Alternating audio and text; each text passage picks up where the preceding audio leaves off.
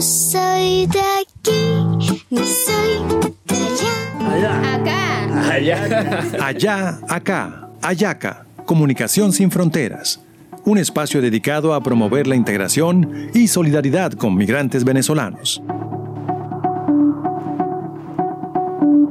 Apenas nos pusimos en dos pies, comenzamos a migrar por la sabana, siguiendo la manada de bisontes, más allá del horizonte, a nuevas tierras lejanas.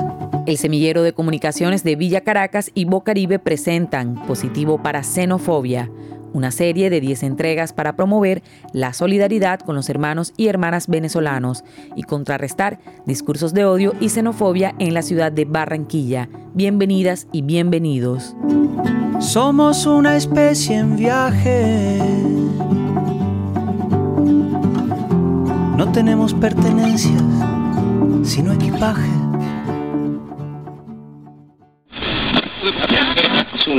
Hay quita esa noticia y pone música.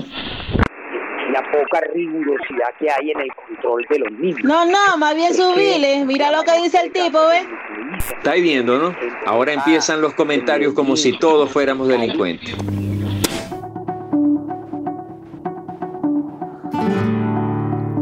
Efectivamente, en días pasados, el senador de la República, Mauricio Gómez Amín, expresó a medios locales en la ciudad de Barranquilla que en la mayoría de los casos de fleteos, asesinatos de robo en Bogotá, Medellín y Cali, tienen que ver con ellos, es decir, con venezolanos. Por eso sometemos sus afirmaciones a la alerta para xenofobia. Una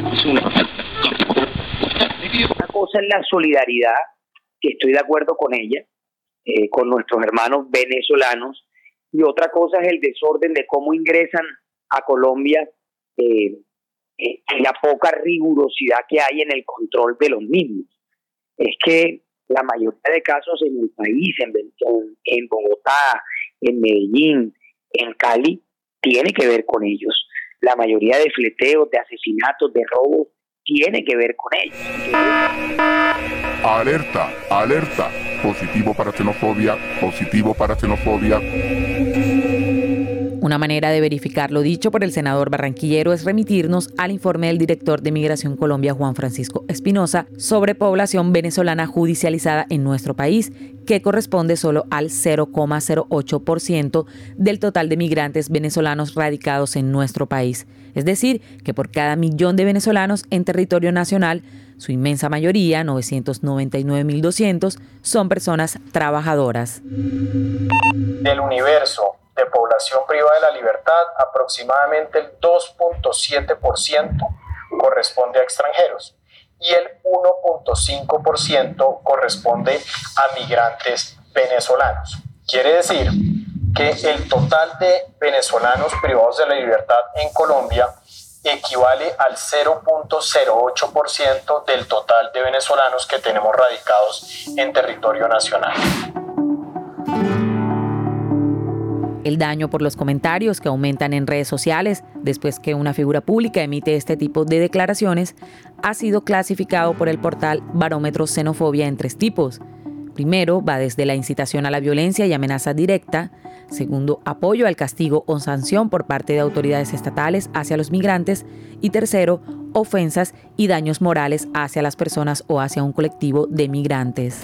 Yo no soy de aquí, pero tú tampoco. Yo no soy de aquí, pero tú tampoco. De ningún lado del todo de todos lados un poco. Agradecemos la participación de la comunidad migrante del asentamiento de Villa Caracas por confiar sus historias. Un podcast realizado por Bocaribe Radio con el apoyo de USAID y su programa Conectando Camino por los Derechos, implementado por PAD, Abarroli, Freedom House e Internews.